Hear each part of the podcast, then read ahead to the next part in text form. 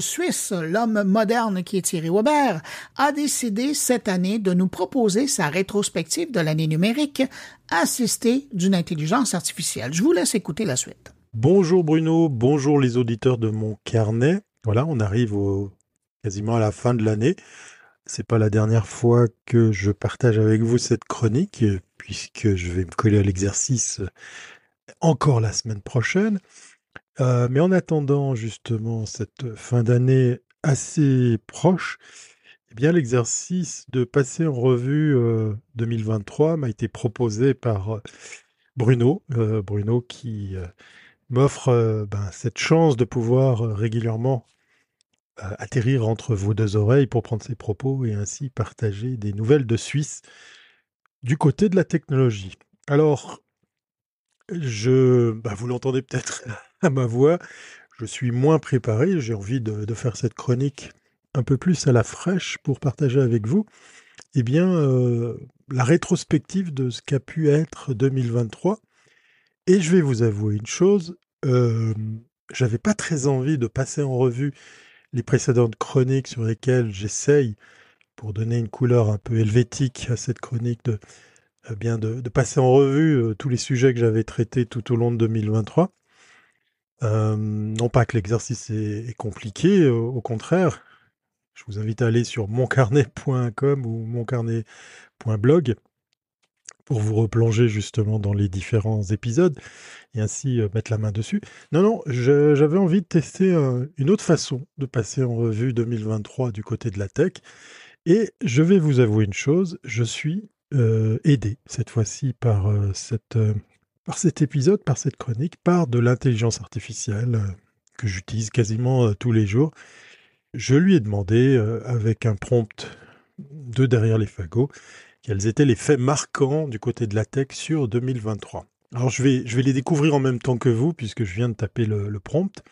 Et le premier thème, le premier sujet qu'il a qui l'a marqué, en tout cas, a priori, c'est l'avancée en intelligence artificielle, la fameuse IA.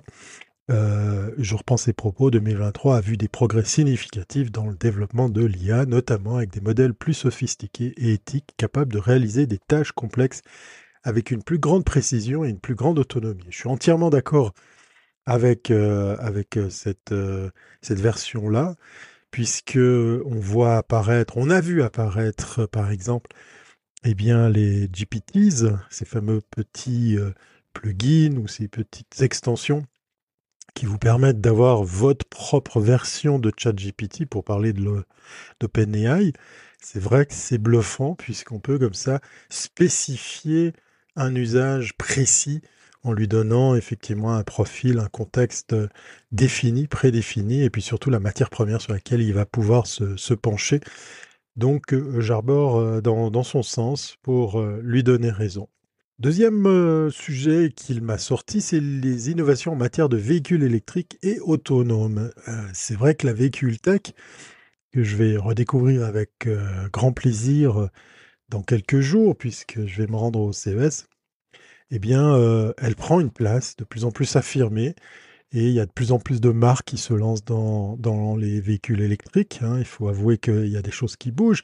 Les Chinois nous ont fait un petit peu secouer le marché européen avec des prix très agressifs. Mais l'autonomie euh, accrue, le travail sur les batteries, l'amélioration des performances, et puis ces fameuses fonctionnalités avancées comme la conduite autonome sont des réalités qui prennent de, plus en plus euh, de place euh, dans cette industrie. Certes, pour ce qui est du marché européen, on est encore loin d'avoir des véhicules qui peuvent être utilisés de façon totalement autonome, mais l'aide à la conduite commence à être euh, de plus en plus une réalité euh, dans pas mal de marques. Prochain thème, les technologies 5G et la connectivité en général. Euh, alors là, je mettrai un bémol parce que pour parler de mon pays, la 5G, c'est encore un vœu pieux. Euh, il y a beaucoup, beaucoup, beaucoup de, pieds au mur. Autant la Suisse est innovante et à l'avance en technologie, autant là, elle peine à se démarquer, à avancer dans l'expansion de la 5G, puisque l'offre 5G est très souvent en fait bloquée par des opposants, par des oppositions qui viennent comme ça Eh bien, monter au créneau contre cette technologie qui est qu'une étape, hein, puisqu'on parle déjà de la 6G et qu'on parle bien évidemment de ce qu'il y aura après. Et force est de constater pour la Suisse, eh on est, je pense, un petit peu en retard, tant au niveau du réseau, tant au niveau des vitesses sur lesquelles on pourrait travailler, même si la plupart des opérateurs en Suisse proposent la 5G, que ce soit d'office ou en option. Santé et biotechnologie, c'est le prochain thème qui m'a sorti. Alors je vous relis effectivement ce qu'il me propose. De grandes avancées ont été réalisées dans le domaine de la biotechnologie avec le développement de nouveaux traitements médicaux, des progrès dans le séquençage génétique et des innovations en matière de dispositifs médicaux connectés.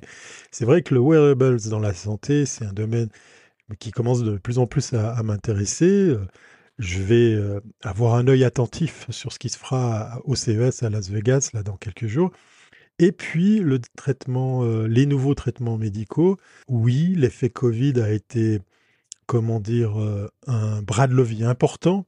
On a vu la, la pharma ici en Suisse se lancer à, corps, et, corps et âme dans, dans ce, ce, créneau. On a vu des choses se développer très vite. Alors, je ne parle pas des traitements en eux-mêmes, je ne parle pas de l'avancée technologique, mais je parle de l'industrie, de, l'impact que ça a pu avoir justement sur euh, ces sociétés qui ont pris de l'ampleur euh, très très rapidement, pour certaines qui ont aussi baissé leur voilure après la baisse de la demande justement de ces fameux médicaments. C'est un domaine qu'il va falloir continuer à suivre parce qu'on en est, je pense, qu'au début. Euh, et quand bien même on ne voit pas tout effectivement de, ce qui se passe. Eh ben, presque dans le même thème, euh, pour reprendre la rime, euh, ce qui se passe, espace, voilà. C'est l'espace et l'exploration pour le prochain thème que mon assistant intelligent ou l'intelligence artificielle avec laquelle j'ai préparé cette chronique, enfin pas du tout, mais avec laquelle j'ai mis à contribution effectivement pour pondre des, thèmes.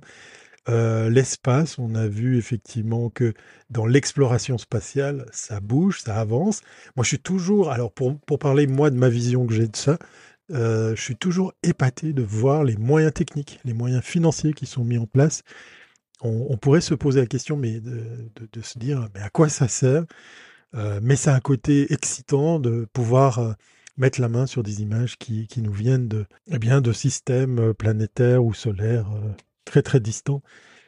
C'est vraiment, vraiment passionnant. J'ai l'impression aussi qu'on met un petit peu de côté cette idée d'aller habiter sur d'autres planètes parce que plus on avance et moins ça a l'air, comment dire, réalisable. Durabilité et énergie renouvelable. Alors là, 2023, si c'est pas effectivement l'année de ce thème, je ne sais pas comment je m'appelle.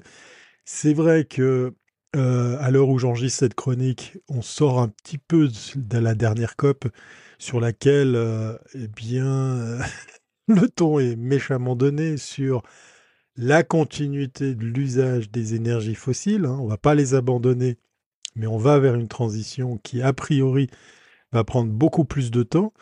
C'est vrai que depuis la Suisse, pour parler de 2035, hein, vous savez, cette espèce de date butoir à laquelle euh, pas mal de pays d'Europe vont devoir se plier à l'idée que, eh bien, fini l'usage des véhicules à combustion, euh, à énergie fossile, tout électrique. Je suis très dubitatif par rapport à ça, non pas que je suis contre l'électrique, mais là aussi j'ai envie de croire que c'est qu'une étape, l'électricité dans les véhicules, mais d'aller si vite euh, aux grandes dames ben, ben, des acteurs puissants qui, ont marqué le coup hein, sur cette dernière COP, qui a eu lieu eh bien, dans les Émirats, ben, je serais un petit peu plus prudent sur l'idée que on va passer d'un tout euh, à un autre euh, comme ça si, si rapidement. Dernier point que me sort mon IA, c'est la cybersécurité et la protection des données. Alors on est pile poil dans ce qui se passe ici en Suisse puisque à l'image de la GPRD ou GPDR, non, je, confonds toujours l'ordre des lettres, ne m'en voulez pas. Eh bien oui, ça y est, la Suisse très inspiré par l'Europe, par ce qui se fait aussi chez nos amis français sur, sur d'autres aspects, bah, s'y est mise. L'augmentation des cyberattaques n'est pas pour rien aussi euh, sur l'aspect euh, cybersécurité. Protection des données et cybersécurité, c'est presque deux domaines qui vont euh, ensemble. On a été témoin sur cette année 2023 de pas mal de choses inquiétantes et on voit que ça touche vraiment tous les niveaux. La Suisse n'est pas épargnée. La protection des données, en tout cas, est un réel thème un thème euh, pris de plus en plus au sérieux, même si, de mon point de vue, j'ai l'impression qu'en matière de digitalisation de l'entreprise, on a encore beaucoup, beaucoup de choses à faire ici en Suisse. Voilà, c'était très rapidement mon passage en revue, une rétrospective 2023 euh, façon, euh, façon version suisse. D'ici là, je vous souhaite de très, très joyeuses fêtes de Noël et je vous dis, comme à l'accoutumée, portez-vous bien et à très bientôt si c'est pas avant.